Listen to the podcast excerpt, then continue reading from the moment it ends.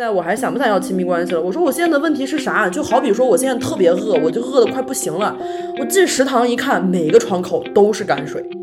那句话是对的呀。其实男性在酒桌上讲黄段子就是权力的展示嘛。我很难抗拒讲黄段的时候那种 那种快感呀，就是。Hello，大家好，我是没有答案的代班主播梅辣作者圈圈。今天我们邀请到的是全国首个女性主题拼盘脱口秀，她是你我的两位主创王子涵。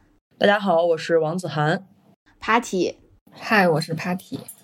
呃，我上周刚刚看完他俩的演出，在我眼里，他是你我是一场纯女性视角分享女性生活经验，并且在用女性的幽默做出一些反抗的这么一个演出。那么今天这一期呢是脱口秀内容的一些题外话，呃，没有剧透，然后也没有那种精致打磨过的段子。如果你想看的话，可以去 show notes 里面看看，它是你我的演出信息。呃，我们有的是一些没有办法在脱口秀舞台上讲出的话。下面我们就从“他是你我”这个名字开始讲起吧。我我其实一直很好奇，就是你在你在你们眼里，这个他指的是谁？然后你我指的又是谁？嗯，要不然 Patty 先说一说你的理解吧。我们最开始其实是因为我们虽然同同作为女演员哈，但是我们的内容其实关注的面向有很多的不同，但是其实都是我。绕不开我们作为一个女性的个体去观察我们身边的生活，那么不管是我的那些视角啊，还是子涵对原生家庭的一些观察呀，就是我们会觉得，只要是女性，甚至只要是人类，都能从里面看到自己的一个侧面，或者是有共鸣。对，我让那个 Patty 先说啊，是因为名儿是我想的，我想看看我们巡演做了半圈之后，Patty 对这个名字有什么自己的理解。你想考考他？对，是嗯，也不是考一考他，这么说显得我很爹，你知道吗？其实我们就是想说，虽然看起来我们是站在这个聚光灯之下，然后讲述的也是我们非常个人的、我们自己的一些东西，但事实上，我们相信任何一个人，不管你的这个身份、你的什么性别、你的职业、你的背景，你都能够从我们的讲述之中看到你自己的一些相似的或者说有共鸣的东西。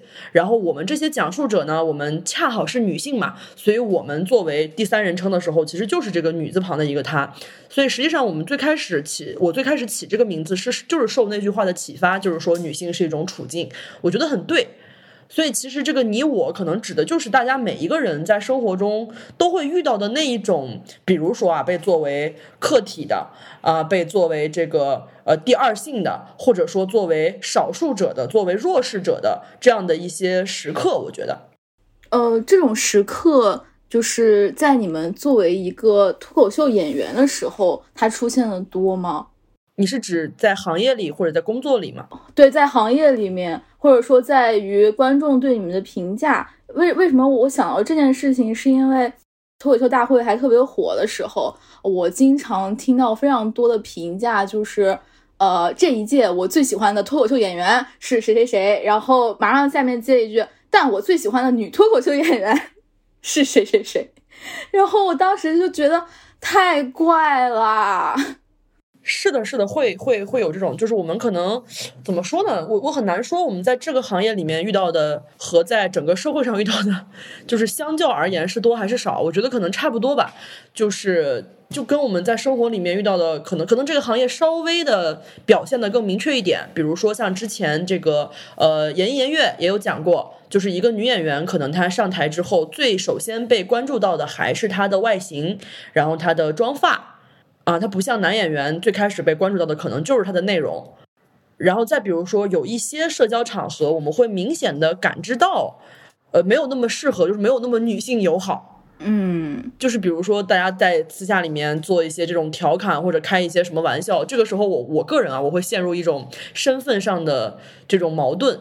就是作为女性，可能他们讲这些话，我其实不太高兴，我心里面是觉得有点被冒犯到啊，或者我觉得有一点点呃被伤害到，有一点点呃委屈或者不舒服的。但是呢，我又会想说，哎，我是一个喜剧演员，如果说这个时候我说你们不要开这样的玩笑，我觉得这个玩笑很冒犯人，是不是就显得我没有那么职业？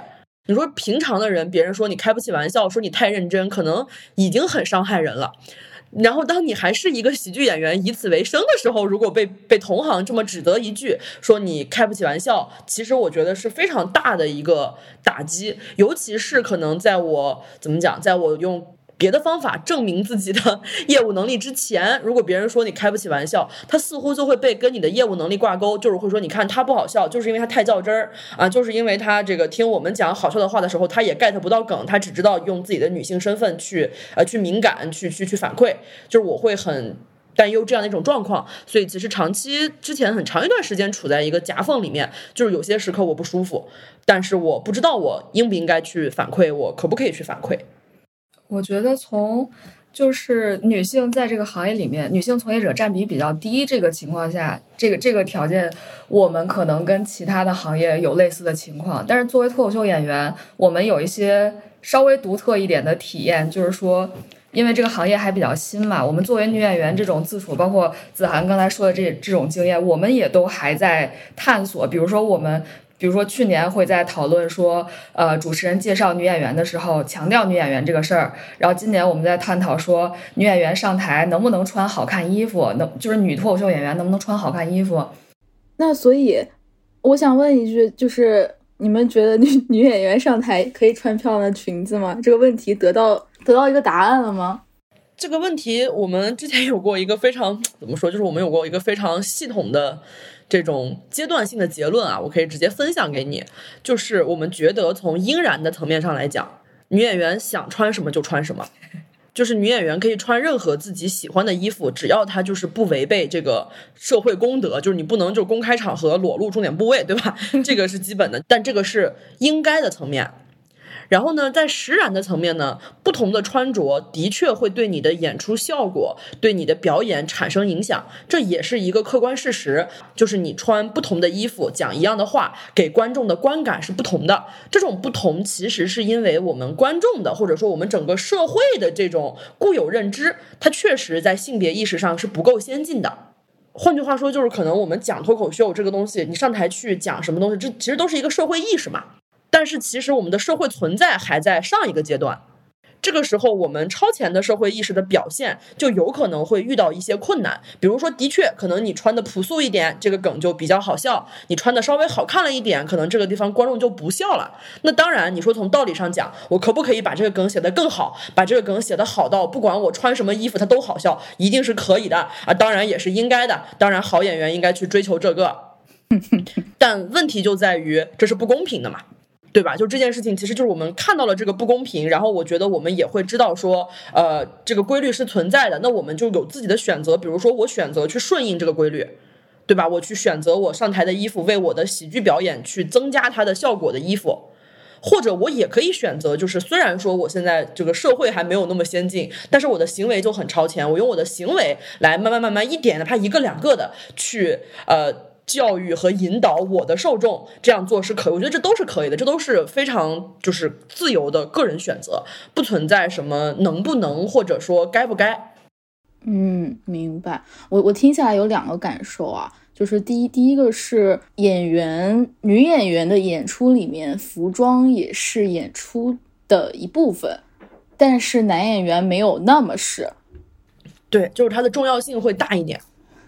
嗯，然后另另外一个感受是，就是好像呃，脱口秀演员在上台，或者说他在平时这份职业，他就是一个处在被评价的位置的这么一个职业。怎么说？因为因为其实女性身份很多时候就是在那个被评价的客体的位置嘛。你们在有的时候别人评价你的时候，你会混淆掉那个东西是对你作为一个脱口秀演员的评价，还是说因为你是女的他才这么评价你吗？我觉得有时候他会包装成对你职业的评价，但是隐含的那个东西可能还是对你作为女性表达者的一个攻击。就是有时候作为女性去表达观点，对某些人来说已经是不舒服的了。有能举个例子吗？呃，就是比如说我们之前那个行业里面有一点小震动的那个某某事件呀，就是小红书 有一个粉丝量非常少的。点评家，它就叫 Momo，然后给一些线下的脱口秀专场打分，有这么一系列的测评。然后，但是其实我们去这个也是子涵总结出来的规律啊，就是其实他对男演员的那种评价体系跟对女演员的评价的方式是完全不同的，一个是加分制，一个是减分制，你就能看出来。比如说男演非常差的男演员。给他三星是因为他在一星上面还有两个亮点，然后给女演员三星是因为她五星之下有一点美中不足。哦，对，但是他其实他作为他这个点评脱口秀专场的一个呃文字来看，他可能还是包装成对你作品的点评吧。但是我们从里面其实能体验到一点点这种差异。对，或者说，我再举一个例子，前两天也是看到小红书里面有一个这样的点，就是这种评论嘛，因为我们可能平时爱看，所以老给我们推。然后那个评论呢，也是就是给一个女演员的专场写的。那个评论怎么说呢？就是还挺犀利的，前面讲了很多他认为好的或者不好的部分，然后到结尾的时候呢，他就说他认为这个女演员就是没有做好平衡，就是说如果我要是看好笑的，有更多这个这个那个那个都是特别好笑的。啊，如果我要看深刻的，我可以去看泰的演讲，我可以去看书，干嘛干嘛干嘛。所以你也不够深刻。然后我觉得，呃，要求很高，但是也说不出什么这个不对的地方来。但是点击他的那个主页，看到别的男人对男演员的评论呢，就是就是他没什么道理，就是他说好喜欢，主观上就他那些评价是很主观的。然后我就在想啊，就是他的这句话，他用来点评这位女演员的这些话，套在任何一个男演员上也完全成立。可是这句话，它就是恰巧它没有出现在那些对男演员的评价里面，它就出现在了一个对女演员的评价里面。所以我会觉得这可能是一种，嗯，我倒不觉得它是有意的，这可能也是我们很多时候身上都有的那个问题，就是可能我们也在跟自己身上的厌女做斗争。对，就我觉得可能是这样。所以你前面问的那个，就是说这种东西会不会混淆？其实反而我觉得是说，它真的能被区分吗？因为的的确确就是同样一件事情，可能除了最简单的那些事儿，比如说好不好笑，对吧？除非你用完全客观的标准说他这一场有多少次笑声，然后观众的笑声最大到多少分贝，最小到多少分贝，而且还得是同一批观众，就是除了这样的标准能够做到完全公平、完全不涉及他个人的身份之外，其实所有的评价你都很难剥离开这个东西的，就是你很难说我在用一个标准去评价男演员和女演员的。是我，我刚刚听子涵说那个小红书那个人，其实我有一个感觉是，呃，我在很长一段时间都特别害怕别人说我不客观，尤其是当我评价女的的时候说我不客观，他会觉得，然后我就会觉得，哎呀，不能让别人这么觉得，所以我就会变得莫名其妙客观了起来。我觉得这是。一段时间怎么讲，对女的的规训也好，还是怎么样也好，但是就是会容易有这个倾向，对，或者说这个东西更像是什么呢？就是比如说我自己也做这个行业里的培训嘛，那我今年会意识到我有一个很明显的呃习惯性的行为，就是我会对女演员的要求更高。这个背后的原因，我觉得至少我能看到这么几点。第一点就是我自己是女演员，其实我知道同等情况下，女演员要比男演员做得更好，要犯更少的错，才能获得差不多同等的机会。所以我希望把这些能够被我训练的女演员训练得更强大，好让他们能在行业里面得到相对一个比较好的资源位。然后另一个呢，就是我对女演员本身期待也更高，就是在我心里面，我其实是觉得女演员比男演员更适合做单口喜剧这个工作的。但是我又不能直接这么讲，这么讲就显得我性别歧视，对吧？所以就是我们对吧？就是老师就会有这种心态嘛，就是响鼓不用重锤，就是你你已经有这么好的天赋了，我就更希望你能够特别努力，就更希望你能够对吧？对自己有更严格的要求，最后你能够成为更好、更闪耀的演员。就是我愿意把更多精力花在你身上，那一定伴随着的就是更严格的要求、更苛刻的标准。然后另外一个，这里面可能也包括那种。怎么讲？就是也是有这种恐弱啊，或者说有这种，就是我我作为一个女女性导师，我不希望让别人觉得好像我就是偏心女演员，好像只要这演员她是个女的，她做什么都是对的，我不会批评她。而如果是一个男演员，我就百般挑剔。就是我也担心给别人留下这样的印象之后呢，就影响了我说的这些话的信用，影响了我的公信力。那在这样的情况下，我以后再想做点什么事儿啊，或者说我再想去做培训的工作啊，它其实就会增加难度。我觉得至少有这么三个方面的原因，但是它最后的结果就是，其实我对女演员的要求一定是更高的。我听完我觉得我操，女的真好呀！不是女的真难呢。你刚才说，你说你说那个，我不能说女演员比男演员在脱口秀上一定强，因为这涉及到性别歧视。我当时就在想，我操，我上学的时候多少个人说男的就是理科学的比女的好，没有人说他们性别歧视啊。对啊，就是这也是我们在这个 这个道路之上经常面对的一个问题，就是如果我们能够百无禁忌的不怕犯那些错的话，我们明明可以走得轻松很多。对，就是当演员，就是入行的时候也难，然后现在有这个呃当上导师了，然后再去教新来的人更难，就还得这么要求自己。我觉得底层的逻辑还是说，我们想要，也不是争夺吧，就是我们想争取的那个东西，不是说我们就是我们不是为了成为那个他们那样的人，就是我们不是为了有一天我也可以性别歧视，或者说有一天我也可以恃强凌弱而去建立这个新的秩序嘛，对吧？我们理想中的秩序绝对不是一个这样的秩序。所以我们只能在这个 行进的道路上更多的去规范自己，但这样也确实缩手缩脚，确实很辛苦。比如说最近一段时间，对我跟帕姐都还蛮困扰的一个点，就是关于这个脏话的问题。嗯，就是会有一些观众讲说，觉得我们讲这些话就是辱女嘛。然后，嗯，那我其实当然，我我我我们改了啦，我们已经改了，就是，因为我们就是我个人的观点是这样的，就是我这个到底是不是辱女，咱们可以再讨论。但是我们作为演出这种服务行业呀，既然有我们就是我们认为的我们的受众，就能提这样的点的，肯定也是就是性别意识相对比较进步或者想进步的人嘛。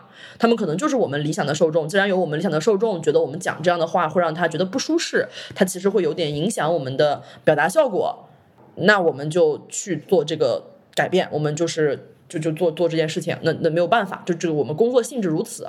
但是确实背后的那个，我们也一直在考虑说那。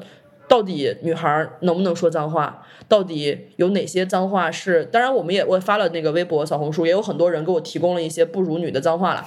但是问题就在于 那些话它不是那么常用，对吧？就是如果我一个女孩，我为了表达愤怒，我还要专门去学一套词儿，那本来就又已经不公平了嘛，是吧？就感觉也挺麻烦。但是谁让我们是女性主义者呢？就如果我要不管这些，我说我就女演员，你骂我你就是厌女，我想说脏话我就说脏话。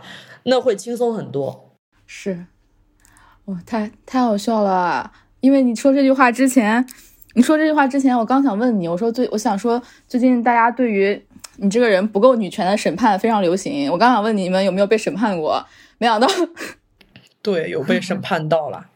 而且我们是两头审判，就是因为也有一帮人觉得我们在什么吃女性红利啊，我们在这个抱团啊，然后这种就是，然后一帮人又觉得说你们就不够女权，你们就假女权或者怎么样。有些观众可能会觉得你们也没有直接骂男人啊，对吧？你们也没有把攻击性非常准确的精准，对吧？精准点射，你们还是在粉饰太平，肯定也会有这样的想法。嗯，是很大程度上，因为文字文字也是由这个。社会建构的嘛，它那些脏话之所以被建构成这样，就是因为在在出现脏话的时候，骂人的那个人不是女的。对，是。那你说这个事儿还能赖赖赖着谁呢？所以这就是我们之前说，其实从脏话这件事上，我们看到一个共同的困境，就是可能整个现在的这套语言文字系统，它都是男本位的一套语言文字系统，这是既成事实，而且也是跟现在的这个社会存在相匹配的一套社会意识。那我们在这个年代的女性表达者，我们其实在做的事情就是用这套男性化的语言和文字来讲述女性的观点，来表达女性要说的话。这过程中一定有不理想的地方，可是我们能创造新的语言文字，并且立马通行吗？它一定是有一个阶段的，它一定是有一个时间的。那在中间的这样一个夹缝的过程中，我们如果说一味的采用规避的方式，就是这个话语体系里面它过于男性视角的部分，我们就不用它了，我们就躲开它了啊。那 OK，脏话我们能躲开，但一定也有一些话我们是躲不开的。如果是这样的话，我觉得我们又是在去捆住自己的手脚，去让自己的表达越来越窄，越来越困难。所以其实从道理上来讲，我觉得还是不应该这样的。而且我们躲开有什么用呢？就是我们躲开之后，男的会躲开吗？男的会停止使用这句脏话吗？对啊，这其实就还是在，或者说这些话被发明成这个样子，它本身就是在为了压抑，或者说为了让我们的表达范围越来越窄，为了让我们的表达越来越困难嘛，对吧？我觉得这就是它背后的那个陷阱。那我们当然，我们一边在尝试去革新语言，我也看到这两年互联网上有很多这样的这个尝试，对吧？比如说把这个极度改成这个男字旁这样一个表情包，这种梗图，就是我们也在不停的去提醒大家，包括每次遇到说某某某先生，大家都会讨论这个问题。就是我觉得这都是好的尝试，然后我个人还是觉得这类的事情嘛，就是我们至少从可以要求我们自己，嗯，别去盯着说谁不够女权了，就是我们就做我们自己的探索，然后只要大家是在做这个方向的探索，不管在什么阶段，其实大家都是一样的，大家都是姐妹。我想提一个问题啊，就是也比较好奇，因为您也是作为这个文字工作者嘛，然后做这个性教育相关的呃文章创作。哎，您平时会碰到这种问题吗？比如说在文字的选择上，会碰到比男性同行更多的这种枷锁？会，肯定会啊！我在美辣这边写稿子的话，我们内部最开始我们内部是有一个统一的，就比如说，呃，你在文章中使用这个代词“他”的时候，当你没有一个明确的，你指的就是这个人，而只是一个代词，而只是一个泛泛的去讲他的时候。其实大部分时间我们用的是那个英文的 T A 来表，呃，不，不是英文，就是字母 T A 来表达的。就其实，其实说白了，除了男的、女的之外，还有其他的性别。我们不希望因为这件事情 对大家造成困扰。然后，嗯，包括有一个，哎，我不确定能不能播出来，但是，包括我们在讲性行为的时候，太好笑了，就是确实正好就是发生在我的稿子上面。我们我们我们公众号是有一个读者来信的栏目，就是我们会给一些有困扰的朋友回信。然后呢，那天我回了一篇，就是说是一个男生发来的，他大概的意思就是说，呃，他对插入式性行为有一些阴影，然后跟女朋友之间尝试有一些困扰，然后类似的话吧，然后问怎么办什么的。然后我的回信肯定就是首先先安抚他和肯定他的情绪，然后我我回信。的时候，其实内心咯噔了一下，就是我在想到底是用插入还是用还是用纳入，因为那个来信的人是个男的，但是我们的读者又是女的，我当时就是困扰了。我还跟我们我们的责编，我们包括我们的主编，就是我们都看了，我们三个就是觉得啊，那行，既然这个人是个男的，我们的回信也是只给这个男的写的，那行，我们就用插入吧。然后那个稿子发出来，底下有一堆人骂我。就是说，你们是搞女权的好，你们既然用插入这个词，你们不应该，你们应该用纳入那个词。哦，那那天那天那个吵架吵特别激烈，然后后来为此我们我们发了一篇稿子，就是一个投票，就是询问大家，大家对这个事情的感受是什么？如果下次再出现类似的情况，你希望我们用什么词？就是你们希望你们希望我们用什么，我们就用什么，我们对吧？我们不不不那个了。但是你特别好笑，就是你会发现。吵架的人，他只是最显眼的人，但他其实不是大多数。对，是的，是的。最后大家还是投了，说希望能够根据那个人的代称来选择这个用词，就是是不是是这样的？只是吵架的人声音比较大而已，但他其实并不是大多数的人。这也是我们之前在讨论讨论脏话这个问题的时候想到很重要的一个点。就比如说，我说你说我骂一个人傻逼，这个傻逼这个词它辱女了，但是如果我用傻逼两个字去骂一个这种非常糟糕的一个男的。这个男的会因为“傻逼”是个辱女词而觉得自己没有被骂到吗？就他会开心吗？难道 就是是不是在这个情况下，在所有他们给我提供的备选的不辱女脏话之中，其实都没有一个词比“傻逼”更有力量，更能展现我的攻击性，更能够攻击到对方？是的，就是一旦我们这种表达就是有了这种双重受体，就是一个是我这个话直接说给的那个对象。然后另一个是我把这个表达过程展示给的对象，就像我们的演出观众一样，他就会出现这样的分歧，到底谁是那个更重要的那个那个那个对象，或者说什么样的表达是跟我的就什么样的表达跟我的表达目的是更一致的？我还是希望希望我们的观众能够对所有女的宽容一点。对，而且我觉得现在我们都选择的是非常友善的方式，就是我们去讨论嘛，嗯，大家来聊一聊这件事情。我们有困惑，我们不知道怎么做，我们可以试试看。反正总归最后会有一个解决方案，要么少数服从多数，对吧？要么就是我们看到这样的差评，我们尽量去调整。我们还是比较友善的一个态度，因为我觉得它也真的不是一个谁对谁错的问题。是的，是的。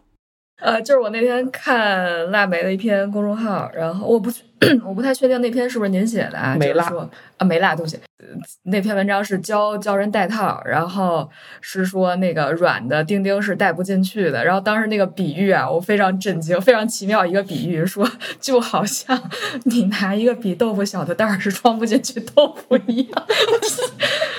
我就我就在想，因为这种跟这这种话题啊，我在想是不是更容易嗯冒犯到男性群体？你们会在写作的时候更加注意这部分内容吗？说实话，我本人的写作写作态度是我不在乎，嗯嗯嗯 就是我比起冒犯男性，我更在乎我自己想表达什么。但但其实我自己没有感受到，就是拿一个比豆腐还小的袋儿装不进去豆腐这个事儿对男的有什么冒犯。呃嗯，也不是说这具体这一句话，就是想说这一类话题，因为就是非常直、哦哦。直切要害嘛。哦，明白，明白，就是就是我这么说吧，就是我们后台后台的男的，我们后台男的有这么几种，嗯。嗯，一种是会给你发自己的生殖器照片，在我们的后台和我们的助手号进行性骚扰的，然后这种男的就是。他不在乎，他甚至阅读不到那段话，因为他根本不进行阅读，他只是需要发图。然后还有一种男的呢，他是你写什么他都生气，就是他对你这个号的认知已经定了性了，他觉得你就是打拳。你说女的我也生气，你说男的我也生气，就是我都要骂你。我今天今天你你你我就是骂定了，我就这样了。嗯嗯啊，然后就他作为一个真实的人的这么一个男性，如果他真的有被冒犯到的话，就是在我们的设想里面，我们是可以进行比较理性的沟通的。就是就是我我是觉得能够达到这个沟通沟通能力的男性，我们是会介意他的感受的。然后剩下的人我就不在乎了。嗯。我们常年就在前两类和第三类人中间纠结，就是 你首先你很难排除有一些人他是不是前两类那种无理取闹的人，但我们有一个好处就是我们演出要买票嘛，就是他还是花了钱，稍微能筛选掉一部分吧。但是也会有另一种问题，就是因为他花了钱，他就会觉得我首先我是消费者，我我消费者，我跟你说什么，你就他就就我们也会觉得他是不是会影响，我会想说哦，他会不会影响我的票房啊？对吧？就是比如说他这个，如果他去给出一些差评啊，或者说他如果举报我们演出啊，或者什么的，这种对我们来讲就是更危险。其实，嗯嗯，我我我真的觉得，就这又是一个非常典型的女性的困境，好像只有女的会担心自己的，包括自己的人身安危，还有自己的演自己的工作安危。对，然后我觉得最可气的就是在这种情况下，我们行业里面有一些男演员声称啊，直男是这个行业里面真正的弱势群体。他们不是在开玩笑吗？嗯，他的论据是这样的，就是他觉得，比如说很多话题我们可以讲，他不能讲。他觉得女生可以吐槽老公、吐槽男朋友，但男生不能吐槽女朋友。一吐槽的话呢，就会被女观众骂。然后呢，我们可以讲一些黄段子。如果是男男观男演员讲呢，就会说他油腻，就会说他这个厌女。呃，总之就是他的意思就是说，我们能吃女性红利，他吃不着，所以说他其实是弱势群体。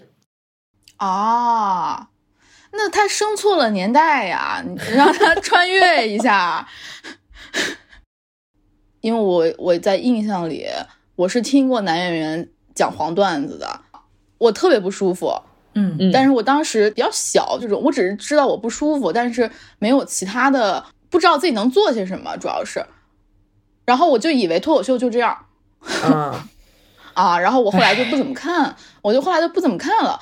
然后，然后我现在觉得吧，如果如果他真的觉得自己是弱势群体的话，那他不应该赖你，也不应该赖女的，他应该赖以前那些把路走窄的男的，就是是那些男演员导致他们现在不能讲那些东西的，而不是女演员导致的。对，就是其实道理就是这个，就不管谁导致的，首先他不应该赖我，对吧？但是呢，他们有一个特点，他们有一个很好的特点，叫做欺软怕硬。因为他知道他赖那些人，那些人是不会理他的，因为那些人人家也没觉得自己是弱势群体，他们该讲黄段子还讲，他觉得就算这个观众讨厌我，一定也有观众不讨厌我，对吧？我就是换地儿演呗，对吧？就是他跟那些人说，他说不着。所以他也知道，他跟我们说呢，可能我们会难受，可能我们会想自证，可能跟他讲讲道理等等。总之就是他跟我们说，他能爽到，啊，他的敏感点长在嘴上。就很荒谬。就是你说这个我就想起来了，确实啊，确实，纵观互联网，我觉得男男性一部分男性 一部分男性的敏感点真的很奇怪。是啊，之前写过一篇稿子，是因为当时女足比赛赢了，我忘了，我都忘了那个运动员是谁了，就是他后背有他后背有一个纹身啊，我记得那个事情啊，类似那个小翅膀那个。反正，然后在贴吧里，男的就把它当成是淫文，特别嗨，特别，我就感觉他们已经高潮了，就是很荒谬。所以你说从道理上讲，他该他根本就不是来跟你讲理的。其实，其实很多时候这种行为，在我现在看来哈，当然我现在也比较，就是我现在也挺成熟，就挺大的一个人了。我现在就知道，他就是霸凌，他就是纯霸凌。就是他根本就不是来跟你讲道理，他根本就你比如说，他说我是弱势群体，你说那你要啥？我给你捐点钱，对吧？其实他根本没有诉求，你就问他你的诉求是什么，他其实没有诉求，他就问你承不承认。然后你说你承认，他能咋？他也不咋啊！这承认不承认都是嘴上的事儿。你说你要钱还是要什么东西，还是要干嘛？你说吧。啊，我就这么羞辱他们现在。哇，互联网讨饭哦，不是互联网，他线下讨饭。对，就是这种，其实他们就会比较恼羞成怒，因为我觉得就是因为你点破了那个东西，嗯，啊，他又恼羞成怒了，对，他就会破防，他就会觉得你这个人怎么不讲道理，他怎么这么容易恼羞成怒？他不光容易高潮，他还容易恼羞成怒。对他们就是很，反正就是就就是会这样，然后而且我们会有那种情况，就是有一些像我们这种女演员，就是明显是攻击性相对强一点点，然后可能性别意识啊什么的，是有自己明显的觉知的嘛。然后我们可能在后台坐着，男的有时候他们聊天就会收敛一些，但是可能如果是那种比如说刚入行的那种女演员呀，或者说平时看起来相对来讲比较温和的女演员。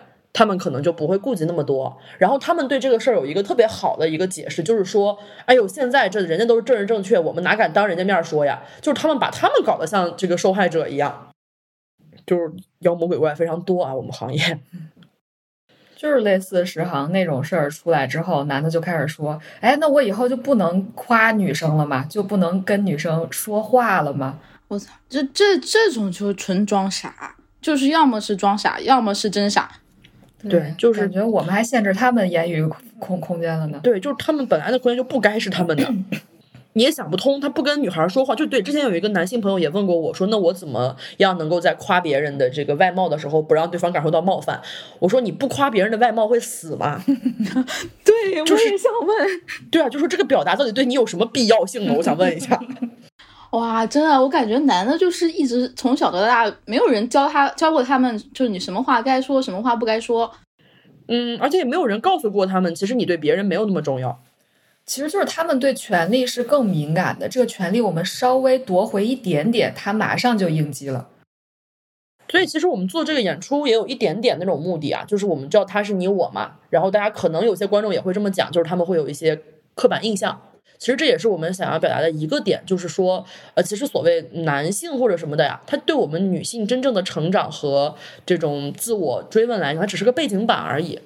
嗯，就是我是在讲我作为，就是我如何成为今天的我。这个今天的我就包括其中就是我作为一个女性的部分。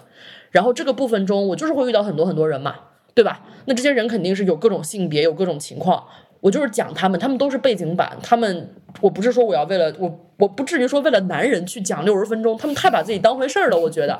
因为就是会有男观众说：“哎呀，我发现你们段子里面好像男性都是反面角色，所以我听着听着我就不敢笑了。”我就想说，你都称不上是个角色，就是 你，对吧？就是你怎么你就是反面角色了？就太把自己当回事儿了，我觉得。他们真的没那么重要，就是对我们来讲，可能自我对我们脱口秀演员来讲，就是自我意识强烈过剩，就是我的自我才是最重要的。嗯，是的，我觉得我觉得这样非常好。我觉得我们女的就应该自我意识过剩。对，我们也希望是这样，就是我们也希望，因为我们讲很多很个人的东西嘛，我们也希望大家能够对这种个人表达有一个天然的这种就是天赋人权，不要因为觉得这个话题会不会太个人，这个东西会不会太小众，就不敢去讲。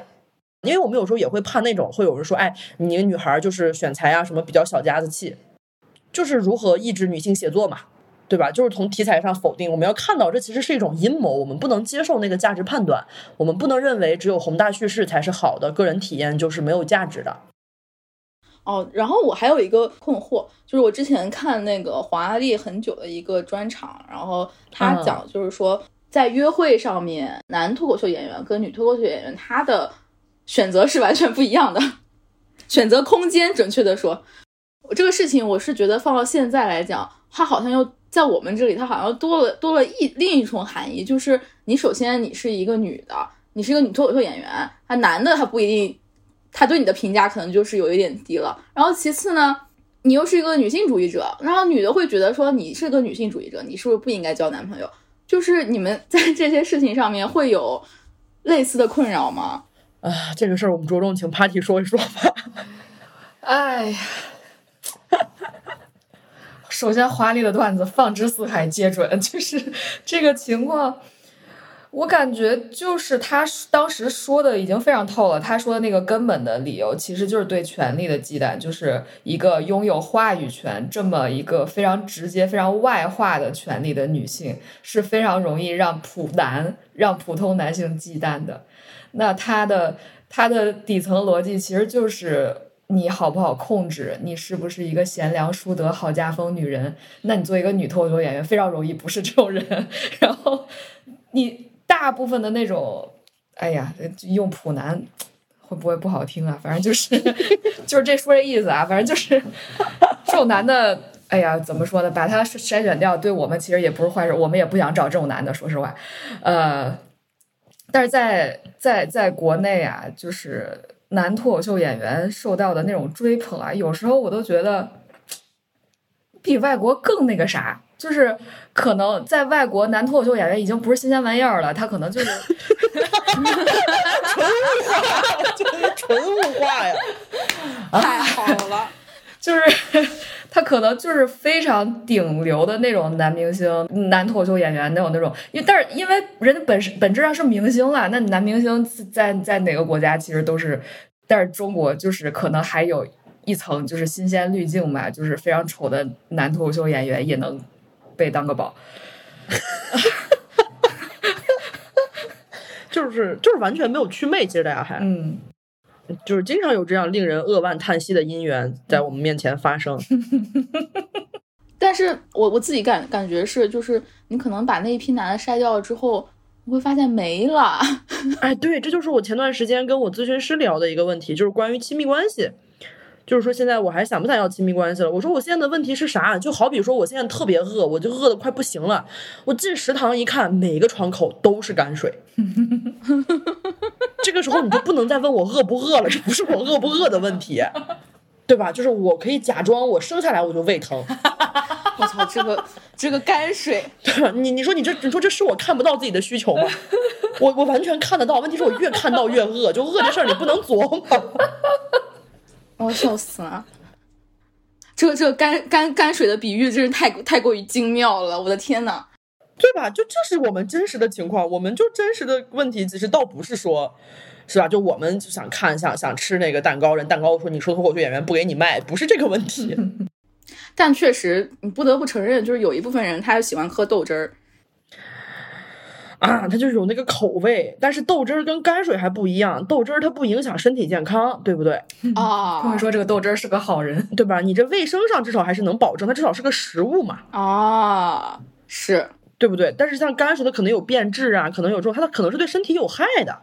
我明白了，就是就是现在女的就是要从泔泔水里面鉴别豆汁儿。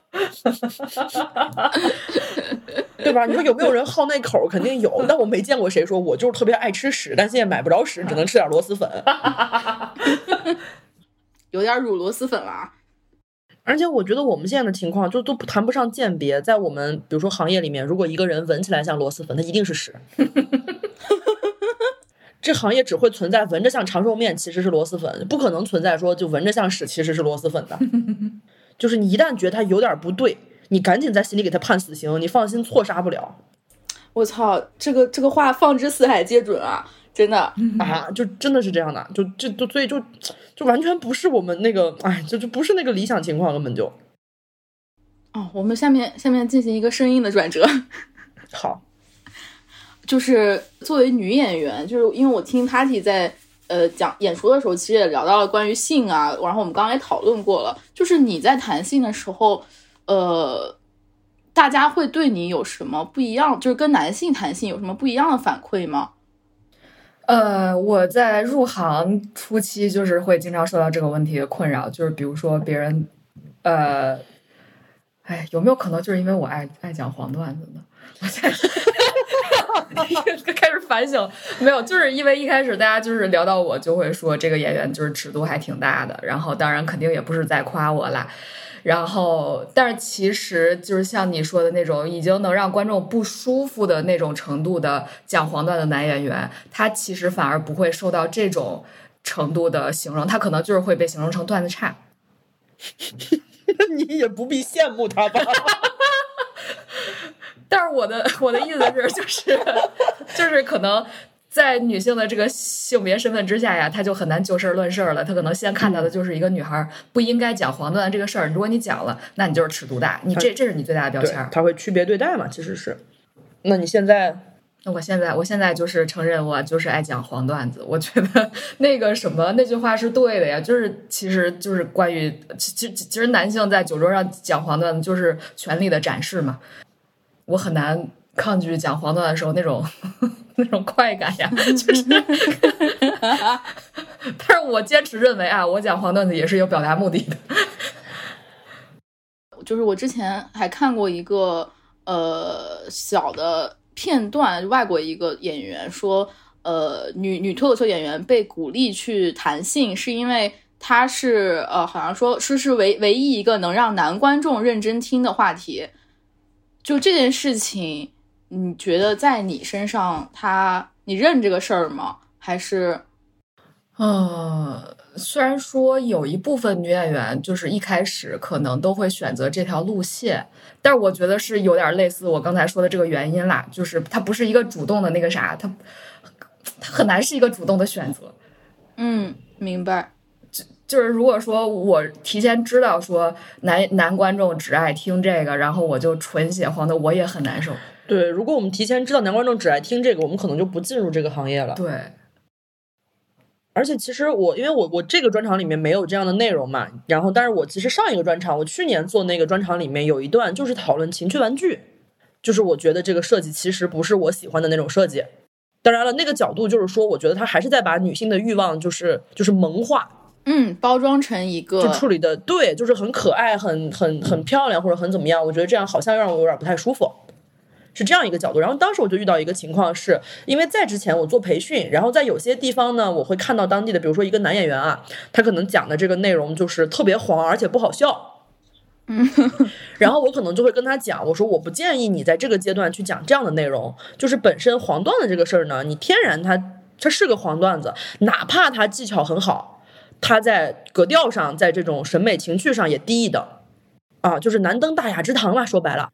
更何况你这还不巧妙，然后呢，这个传传传就变成说，子涵老师说大家就是不要讲黄段，那我觉得这句话也没什么问题啦。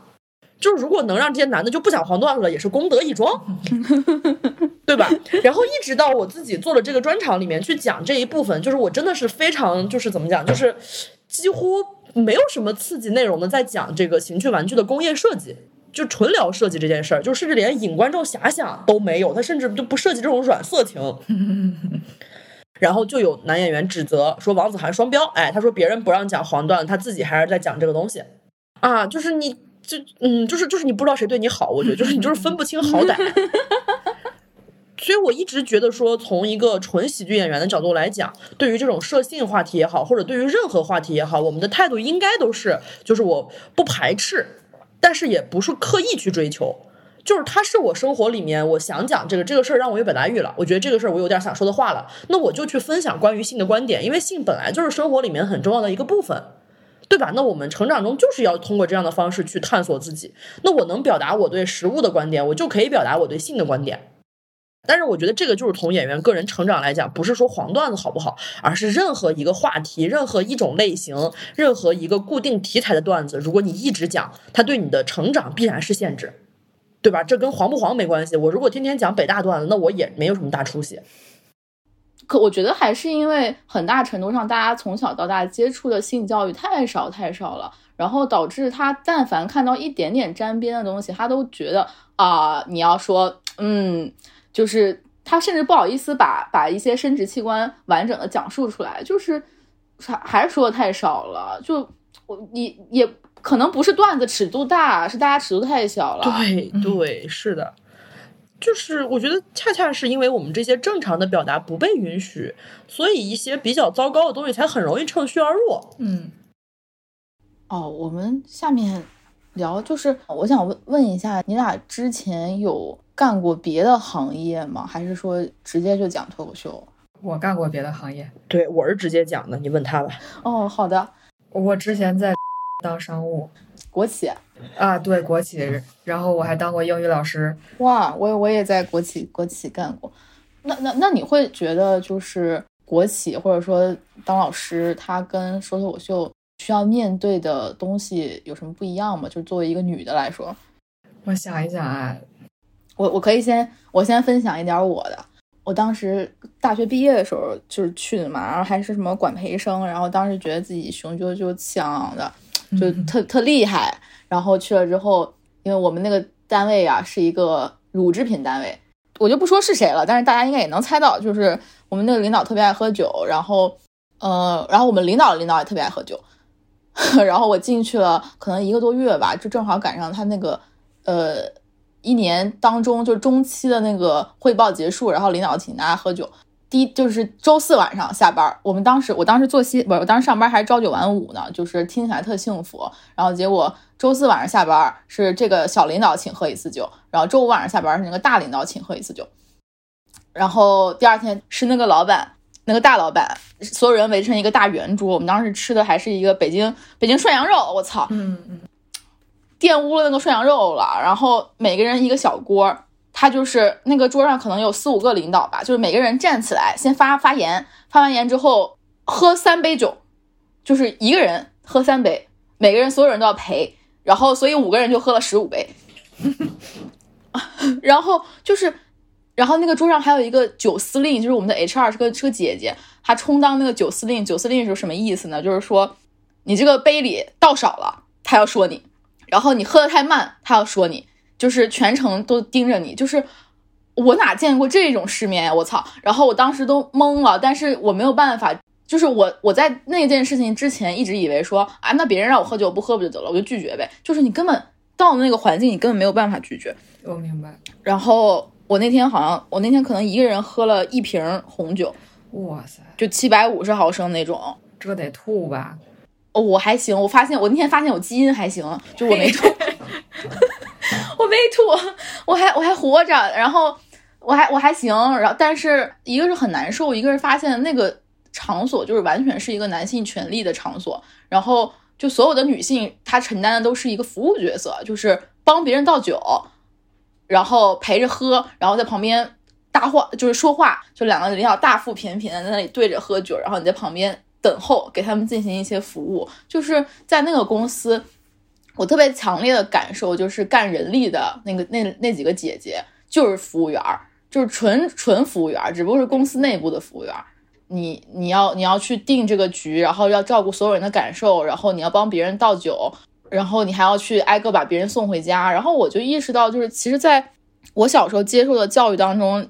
你做这些事情其实是被称赞，或者说被认为你是一个体贴的女人，你是一个贤良淑德的女人。但我当时明确的感受到了非常强烈的不适，我就觉得凭什么呢？就是对，就是就是这种感觉。然后我后来发现，就是在工作当中的所有场合都是这样，就是哪怕我是一个我在我比在场所有人的学历都高，但是我我被招进来之后，我依然只能去做辅助性的工作。什么时候什么时候会让我做一些呃主要的工作？就是因为他们他们所有人他们不想写 PPT 的时候，他们会让我写 PPT，然后我写完了之后，他们会拿着我写的 PPT 去做汇报，然后你就有非常强烈的就是你的劳动成果都被别人夺走了的感觉。然后后来我就很快就辞职了，就是就是我感觉那份工作就非常的典型吧，可以说。嗯，我之前在国企也有类似的就是就是就是就是那个。女的就得端茶倒水，这个观察呀，就是我发现，开会给大领导那个啥，呃，可能客人一人人手一瓶农夫山泉，就是比较方便的矿泉水，但是领导旁边肯定得有这个这个这个这个这个女同事端进来一个茶杯，给她倒水，然后给她倒茶，然后得还得观察着，等几十分钟，领导手边没水，得过来给她续水。然后还有那种开大会完了，那个杯子还得专门有人去查那个摆的齐不齐呀、完了什么。但是我就想说，这帮男的如果茶都不会自己倒的话，他还能管这个公司吗？为什么非得就是别人帮他干这个事儿？对，而且哦，你说这个，我想起来，我之前在淘宝 刷视频，经常刷到一个有那种专门的会议培训师，专门培培育培育一群一群女的并排站，然后咔嚓咔嚓那个小小布，然后整整一套都是有有那个姿势的，然后给所有人倒水，然后咔嚓咔走，然后就是我当时就觉得啊，有必要吗？对，就是浪费一个女人的生命和时间来体现男性的尊贵，就是很怪，在这个权力体系下面。是的，是的，非常非常怪。对，然后我原来还有一阵儿招人啊，就是哎呀非常难受，因为我的领导就是会让我在招聘的时候问候选人，呃，问女候选人有没有结婚生小孩的计划这种问题，也会跟我说这是老板的要求，老板觉得咱们组女的太多了，不能再招女的了，这种这种事儿。啊，但是，但是我能做的就是说，比如说，我就推荐，我觉得这个候选人就是他，就就是比较优秀，希望你考虑一下，然后把这个简历递上去，其他的我就决定不了了。是就非感觉非常非常无力，其实。对，然后还有一个事儿就是，我感觉跟脱口秀也有关系啊，就是嗯就是最开始口罩比较紧缺的时候，这个综合部啊，这个大姐不知道从哪儿越南还是哪儿搞搞来一批薄口罩，非常薄。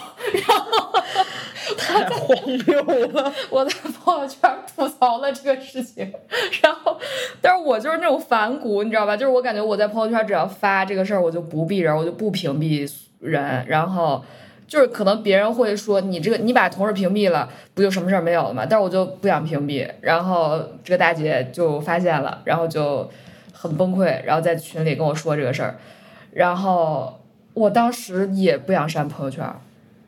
然后他就他就解释说什么，哎呀，公司已经是为大家的健康考虑了，非常不容易这个口罩来的。但是我就想说，它薄是事实，就是 我说的有什么问题？然后我到后来，我最后我也没删这个朋友圈。呃，还有就是，比如说我刚开始去讲开放麦的时候，就是这个事儿对我很新鲜嘛，然后就是非常开心，然后就会发朋友圈。我一上台我就发朋友圈，然后我也不屏蔽同事。然后老板就找到我领导说，因为国企员工不能在外边兼职嘛，然后但是我也不挣钱，对我也不挣钱，然后但是他就是会感觉我在外边说公司一些事情，呃，我也说过，然后但是 我就非常不高兴，凭什么不让我发朋友圈？然后嗯，后来我就辞职了。但是你就来到脱口秀行业，发现我们行业啊，其实也这样，这件事情没有区别的。脱口秀，你们刚开始讲脱口秀的时候，会有人就是跟你们说，就像是说女的不擅长学理科一样，说女的不擅长讲脱口秀吗？那倒好像我是没听到过这么直白的性别歧视。嗯，哦，但是我听到过，就是谁啊？我不记得，就是说漂亮的女的不不适合讲脱口秀。我我其实也是间接的听过了，但是这种我们，哎呀，怎么说？就其实就跟那个穿漂亮衣服是一个一个事儿。嗯，是是，嗯难不难？肯定难，但是轮得着你说吗？其实是这个意思，嗯，对吧？就是你这么说话，你背后安的是什么心？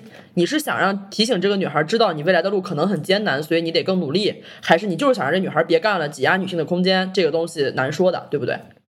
主要是好多说这种话的人吧，他其实没有那个他没想那么多，那没有那个资格，哦或者说这种行业的，就是你真的是做了什么定量分析了，还是什么？就是他其实就都是都是比较定性的、比较主观的说法，就包括黄段那个事儿，也有前辈男前辈啊说什么你要你要在家也不能跟你爸妈说这段，你就别讲这段。其实也是，哎呀，硬也是有那个毛病，硬就是要你就不知道为什么。对，就不知道为什么他要把观众当成他的父母，啊就是对吧？人家观众花钱了，人家跟你爸妈能一样吗？嗯，就是刚刚我们说啥的时候，反正说到就是子涵觉得你们两个都属于是攻击有一些攻击性的女演员了，那你们会觉得就是自己算是呃弱势群体，就是包包括那个男的说他才是弱势群体，你会觉得自己是弱势群体吗？嗯，我们的诉求是给我们捐点钱啊！我就是我觉得就是因为我们是弱势群体，所以才需要攻击性啊。哇，是的，我对吧？我要不是弱势群体的话，我这个举足轻重，这谁敢得罪我呀？这嗯生活完全没有任何负面情绪。对吧？就恰恰是因为这个呀，就是因为是弱势群体，所以我的攻击性才被允许存在。如果我真的是那个权力的高位者，我想攻击谁，我都不需要靠攻击性，我只需要靠权力就可以了。对吧？就如果我真的能让对方就是损失一点东西，那我当然可以云淡风轻，这个和风细雨的。谁也不喜欢生气，谁也不喜欢说难听话，那不就是我拿他没办法，我才拿话点的他吗？对，对吧？我这人都拿你没办法了，话还不让我说了，对吧？就是我的权力没有你高，或者怎么样，那嘴我也长了呀，对不对？那会会不会有人就是因为你们段子比较有攻击性，然后说你太有攻击性了，不好笑？呃，我一般主要是被说的太沉重了，你就不知道为啥，就是有些人他特别容易代入，他他一听我段子，他就感觉也被拉回到自己的这个过去了，然后他就不听后面的梗了，你知道吧？啊，他就光听这个前面的铺垫，他就觉得哎呀，我的生活也是这样，我太难过了，我来听喜剧也不是为了听这个。我心说，我也知道你不是为了听这个，我后后还有呢，你倒是听呀，你倒是。对我，我一般会被说这个，就是会说太沉重了这种啊，什么压抑有余，释放不足什么的。哇，这是这是观众给你的评价吗？原文背诵。对对，这句话太酷了，我觉得就是压抑有余，释放不足。我说这不就是我们真实的生活吗？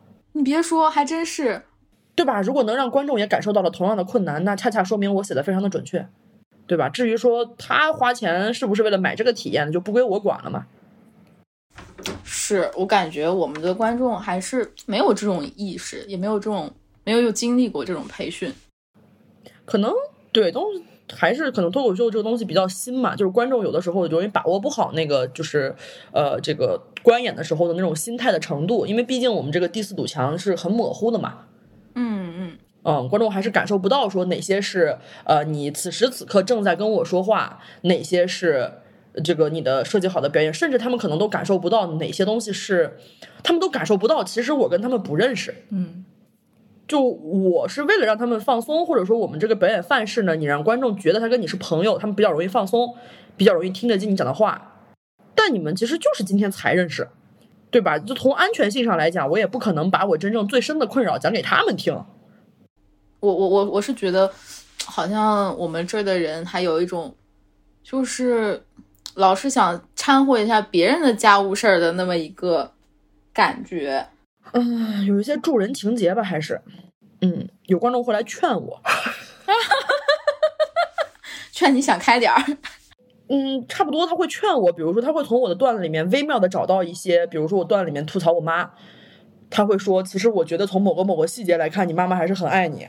啊，我我说我说我啊，我我我说我妈我妈真爱我那个细节呢，我没拿台上讲，因为咱们这个段子的主题不是我妈妈很爱我，是我妈控制欲有点强，就就是他们会有一种这种错觉，可能也是因为我们讲的太好了吧，他们以为我们展示的就是全部的生活了。对，或许有些女孩愿意跟男演员谈恋爱，也是因为这个，她以为演员台上是非常坦诚，是全部的她，其实远远不是，一定要注意，是吧？提醒女生一定要注意警惕。是的，哦，那那那 Party 呢？就是 Party 会被人说有攻击性，然后觉得你不好笑吗？啊啊，就嗯这这两事儿是一起的还是分开的？说不好笑的有啊，攻攻击性的，因为我确实是有一些比较直接的攻击男人具体的行为的段子，然后有时候可能他就会。其实他他也是劝我，他说这个男的他有可能是喜欢你，他有可能是夸你，他有可能是就是不会表达啥。我说我我骂的就是他不会表达，我骂的就是他不会这个用正常人类能接受的方式跟人交往啊。啊，是是男男的来劝你说这个人他可能是喜欢你吗？肯定是男的呀，肯定是男的，女的，哎呀，男的最细腻了，啊。男的就能发现别人爱你在心口难开了。但是男的最团结了，他最爱帮哥们儿说话了，哎，是男的太厉害了。哪怕是素未平生，他也怕我这个这个男的 错过了我。啊，多这个世界上又少了一桩好的姻缘。四海一家吧，可以说是这么说，还是男的讲义气。那你们你们会害怕，就是因为呃有攻击性，然后观众不笑吗？就是有一些东西他嗯，他有攻击性，他他可就比如说对一些男男的来说，他可能就像觉得是在骂他。嗯，我觉得你可能对我们 行业真实的工作状态不够了解。就是我们干到，比如说我们 Party 今年干了快三年，我干了也五年了。呃，不笑这个事儿啊，它已经离可怕非常远了啊，啊！就是不笑的情况太多太多了，开放麦呀、或者什么这种，而且很多时候观众不笑你是没法归因的，有可能是因为攻击性过强，也有可能就是他今天有别的事儿他不想笑，对吧？也有可能是他这话题他没听懂，都有可能，所以我们很难，就是我们一般来讲上开放麦试段子呀，很难建立这种特别明确的联系。如果要能建立的话，段子恰恰就好写了。因为哪儿哪儿不好改哪儿，那事实就是很多人不笑，然后你也不知道他为什么不笑。更可怕的是，有时候笑了，你都不知道他为什么笑。对啊，你不知道他在笑什么。但这种就是我们已经不是害怕，就对我们来讲，就是我们工作中每天需要处理的那种需求吧，算是。嗯，就是我们工作内容本身的，应该就是。明白。就是我我我比较好奇，就是因为段子里还是相对比较有攻击性一点，那生活里你们会选择成为一个有攻击性的人吗？我是这样的，就是或者说就是就是你你不惹我，我当然不会攻击你了，就是就 对吧？就攻击都是被动技能吧，就对吧？就是没有人喜欢生气嘛，就是只是看我们在面对冲突啊或者什么的时候，我们会怎么做。那可能在那个时候，我选择就是要不然攻击，要不然长结节。嗯，所以在我看来，可能不是选择攻击，是选择健康，对吧？就不是说我这块儿可以，我这块儿可以，我就是我可以跟你好好说，我非得骂你一句，不是这样的，而是这块儿我如果不骂你，我得气死。我们之前在那个喜番女性喜剧周演出嘛，然后他们当时也是录一个小片儿，就是说你想对女生们说一句什么话，我当时就是说的要攻击。但我觉得我们说的这种要攻击啊，肯定 不是说不要母亲，不是，不是，就是说，肯定不是说这人不该攻击你都攻击他，而是说我们之前欠缺了太多这样的攻击性，欠缺了太多这样的对外的。明明我们可以讲道理，甚至直接反击，表达我们的不适，但是我们忍气吞声的这种时刻太多了，我们才要攻击。是的，而且而且，其实我自己会觉得，我们根本没有在攻击，就是就是我我甚至不觉得我们是这是攻攻击性，或者说对啊，就正当防卫，这能叫嗯攻击吗？对啊，就是那你骂了我一句，我不能骂你一句吗？就是大家对于对于女性女性的那个攻击的这个线，好像一直都设定的太低了，好像好像我就得忍气吞声我才行。甚至我觉得，对当代女性来说，攻击不应该被作为一种性格属性去描述，嗯它应该被作为像什么英语啊、驾照这种职业技能去描述。嗯，就是我需要开车的时候，我能开车，对吧？我需要攻击的时候，我也能攻击，我也会熟练使用各种办公软件，这应该是这么一套东西。其实，是的，是的，没错。因为一旦涉及到性格，它就还是会有那种价值判断嘛。那你们就是有什么反？我用反击吧，我觉得反击这个词更好一点。你们有什么反击的技巧，或者自己有钻研出什么方式吗？我们上一期播客就是聊的这个事儿，网络兑现呀，我们我特意学了。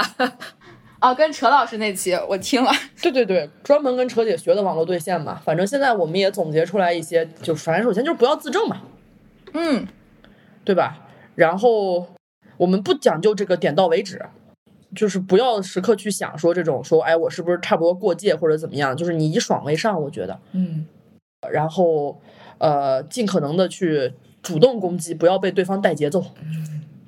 啊，就是不要，还是跟不要自证有点像嘛，就好像他跟你说这个啥事儿，你直接去问你什么目的，你安的什么心，你你背后什么意图 我操，这句话太好了。啊？就是说白了，你想怎么样呗，对吧？你说我不好，你想让我改，还是想让我怎么样？对吧？就是你让他这到这一步，其实大家都不愿意承认自己另有所图，他可能就会说，那我就是随便说一说，那你就把嘴闭上，你随便说说就就给我收回去，对吧？就是还是得解脱以前的那种，就是有理有据的，我得特别讲理或者怎么样的那种人吧。我现在其实挺希望别人觉得我就是是个疯子的。就不好惹，然后每天就是不知道在说一些什么胡话，但是在我这儿占不到便宜，我觉得这个其实是好的。然后实在不行就跑，我觉得就是人要学会放过自己，因为我觉得我跟扯姐学那么多，最有用的一个就是拉黑并删屏，就真的就是这个太好用了。就我觉得我没必要非得跟你沟通，不是说你想跟我沟通我就得跟你沟通啊，你想跟我沟通你也可以憋着。对我我们的时间其实是非常宝贵的。对，因为这不是我的诉求，不是我要问问说，哎，你这个傻叉是怎么想 对吧？就我觉得，就是都是一些以前没想过的一些办法吧，可能不一定非得正面的去说服对方，你只要让对方知道他在你这儿占不到便宜，他爽不到，然后他不敢再来惹你，其实就行了。嗯，嗯，就确确实，而且就是我会发现他们，呃，在网上骂人的时候，尤其是男的，他的。话语的重复性非常高，就是查重率非常高。他们只会用那几个词儿重复的使用，然后就觉得可以羞辱到让你觉得不爽。但其实说实话，呃，看看多了以后就完全没感觉了。男的越来越像复读机，蔡徐坤的梗一直玩到今年还在玩啊！真的，就是我对那个梗没有感觉，我对蔡徐坤也没有感觉，但是他一直在玩，我就不明白，我说你们的幽默感为什么这么低呀？哎呀，这个用我们老话说，就叫逮个蛤蟆钻出尿来。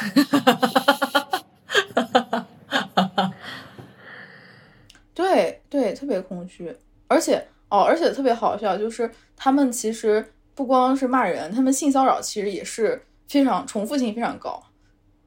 我我，而且而且文化文化水平非常低。我记得我之前关注一个博主，就是特别漂亮一个，呃，他经常发自己的照片嘛。然后有一次，有一次露了露了一些一部分自己的乳沟，然后有一个男的在下面评论“大扔子”，什么东西大扔子就是提手旁那个扔，哈哈哈哈哈哈哈哈哈哈，啊，太魔幻现实了！我看到之后我就啊，就就。这谁能反应过来？就没有被性骚扰，但是被文化骚扰到了。你甚至有点，你甚至有点怜悯。对，就是你觉得他连这个字儿都没学过，一定没有人教过他该怎么跟别人好好说话吧？啊，然后嗯，最后我们就还是回到脱口秀的主主题吧。就是呃，我我其实一开始还挺好奇，就是为什么你们两个决定一起做拼盘秀？因为听起来其实呃。子子涵也比 Party 入行更早，然后就我我不太不太不太清楚，就正常的商业商演应该是怎么样一个这样的流程。我们采访一下子涵，你后悔吗？嗯，这个就是对，你看这也是一个问题，在这个关系里面，很多人会有这样的困扰啦，我们同行也会有嘛。然后首先就是它不存在一个正常的商演流程嘛，因为所有的演出产品在中国都是很新的。然后我俩这个双拼呢，就是机缘巧合，就是当时刚好接到单立人喜剧周对我个人的这边的一个邀约，希望我能过去演一个呃有我个人属性的这样的东西，就不是一个十五分钟的拼盘。他们希望我能给出一个长内容，然后我就想到说呢，要不然我们做一个双拼行不行？然后呢，最开始想要邀约的那个朋友呢，也是我马上要就是做限定双拼的那个，是一个男演员，是因为我们俩的风格完全截然不同。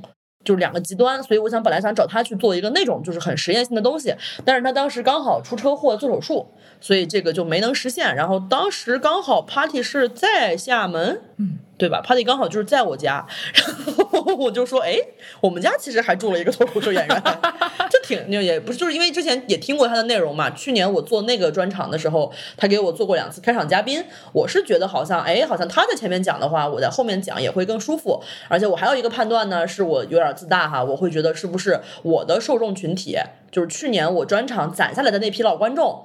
他们可能会比一般的观众更能欣赏 party，更懂 party，更容易喜欢 party，就是有点说把这个我的这些这个受众就是让他继承了这种感觉，就是 他就可以先就是先讲自己想讲的东西嘛。所以最开始的时候，其实并没有打算做成一个长期项目，只是想说在单立人喜剧周进行一次演出，演完就是再看情况。但是没有想到第一次演出就是获成功。然后有我的一位这个朋友，也是我们现在的这个制作人酱桶，就来找我说，他非常愿意帮我们做这个制作的工作，因为我们演出过程中制作也有很繁重的任务嘛。然后我们又盘了一下，觉得好像，嗯，它也可以作为我们在这个阶段的一个演出产品去试着做一做，看看是不是能有更多的可能性。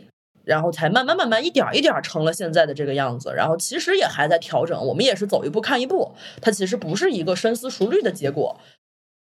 但是我也看到一个问题，就像你刚才问的，就是你说为什么我们这样做？Party 的本能就是他会问说，那问一下子涵为什么这样做吧？这也是很多人眼里的那个情况，大家会认为在我们这样的一个合作之中，Party 是那个被选择的人，就是他其实是在这个关系里的弱势群体。就大家会认为他是那个客体，大家会问他说：“哎，子涵为什么找你？”或者会问我说：“你为什么选 Party？” 嗯，就是虽然我很排斥这种关系，但是我又不得不承认，在个就这种受众的眼里面，可能就是这样一件事情。然后这个过程中，我觉得我们也是在不停的去思考，去呃调整我们之间的关系啊，或者合作的方式啊，包括对这个演出的期待。所以，其实我觉得，你说为什么想做这个，就是走一步看一步，就走到今天了。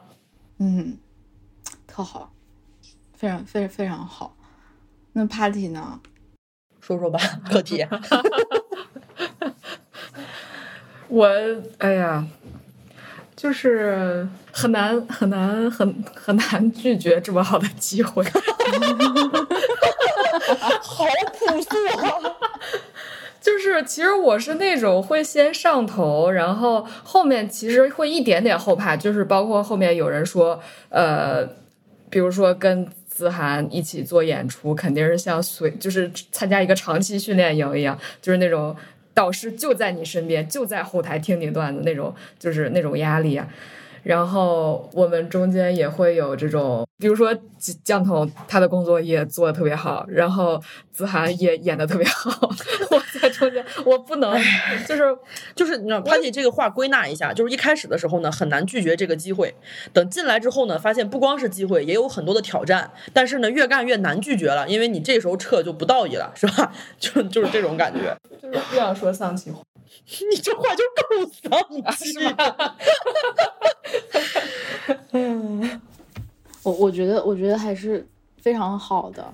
但我我觉得这是很很典型的、很典型的女孩的那种问题了。我觉得我是没见哪个男的有了机会之后想这些的。就一看一看，Party Party 确实确实是个弱势群体。对对。我我我其实觉得挺好的，就是就是我觉得。就是有机会就是要抓住呀，就是我我觉得大家要知道，对方之所以选择你，就是他看看到了你身上有他可以用的价值嘛。对我们俩就是这样，就是彼此利用，然后 逢场作戏。没有没有，开玩笑，就是对我觉得呃是吧？就是还是从我个人的本心上来讲，我当然还是希望，不管是观众也好，还是演员们也好，能够。呃，把它当做一个确实也是有这个头脑一热的成分的这样一个试验的东西在做，它并不是一个深思熟虑的决定，也并不是说我就做了一个什么严格的海选，最后选中了 Party 或者怎么样，它就是两个两个女孩儿，然后就是我们之前开玩笑，我说大家再问我就说，因为我们是女孩儿，我们女孩儿上厕所都要手拉手，我就是喜欢跟别人在一块儿，我我就是要跟他在一块儿，就他可能就是很简单的一件事情，他都没有那么复杂，其实我觉得特别好，而且。就是就是这样的，有好多时候会觉得，呃，别人会问说，你这个工作你为什么那个同事选择女的，或者说你你为什么选择一个招一个女的，就是没有那么多没没有没有什么所谓的性别歧视或者什么，就是因为首先这个人他挺好的，其次其次我们愿意一块待着嘛，就是这样。对啊，就是乐意嘛，就是 说难听点就是愿打愿挨，行了吧？就是就是有的时候就是这种感觉，其实。嗯啊每次子涵这么说的时候，都觉得你打我了。不是我的，我的内心都在暴风哭泣，因为我曾经有一次说子涵选我是一个小梁出车祸，完全没有这么坚定。嗯，反正就对，这这也是我们真的就需要面临的一些问题嘛。就这种问题呢，我觉得就是你说选谁没风险呢？跟谁做演出，谁跟谁做演出都有风险，对吧？哪怕我自己做专场，也有不可乐或者口碑很差的风险。那我为什么还是做呢？因为我有能力承担这个风险。太好了。然后我看子涵就是之前发微博说鼓励观众给你写信，到现在你有收到什么印象比较深刻的信吗？我鼓励是因为去年收过一封，感觉很好，然后就觉得，因为老有观众买礼物或者送花，其实我是为了就是防止大家送花的，就我觉得大家不要花这个钱，因为我们确实外地演出的话，花是带不走的。我觉得，但是观众的心意我又很珍惜嘛。所以其实我是为了替换买花，就是我觉得大家可能本来说想买花，然后我一说不让买花，写信吧，他一想，哎呦，写信太难了，那不写了，就咱们就刚刚好，就是 就是互不相欠。所以其实本来是这个目的，你知道吧？就是为了让大家不要再额外的付出了，其实。然后没想到一呼吁，真有人给写，然后就最近这一周，就是杭州收了两封。然后都还印象蛮深的，一封是电子信，然后特别特别长的一个 Word 文档，非常诚恳的跟我分享了他的成长经历啊什么的，确实跟我有特别多相似的地方。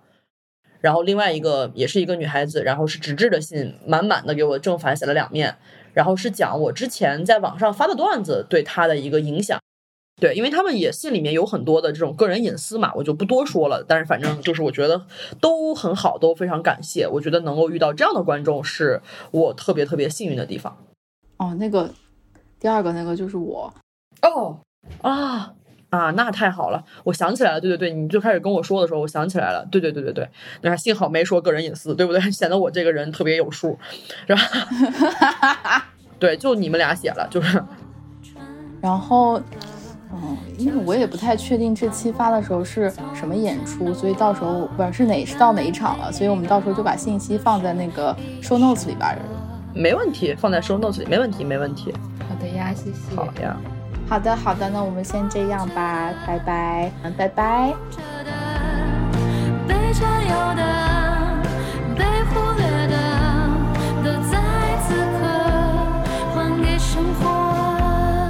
感谢您收听本期没有答案，欢迎在评论区留言，和我们一起继续寻找答案。你还可以在微信、微博搜索“梅拉 May Love” 关注我们，了解更多科普内容。也可以在小红书搜索“色拉和梅拉尔斯”，围观性教育工作者的有趣日常。同时，也欢迎通过苹果播客、Spotify 等泛用型客户端及各大音频平台收听我们的节目。性是太多问题的切面。我们沿着它寻找答案，下期再见。小说重新复活，是谁的景色？是谁的过客？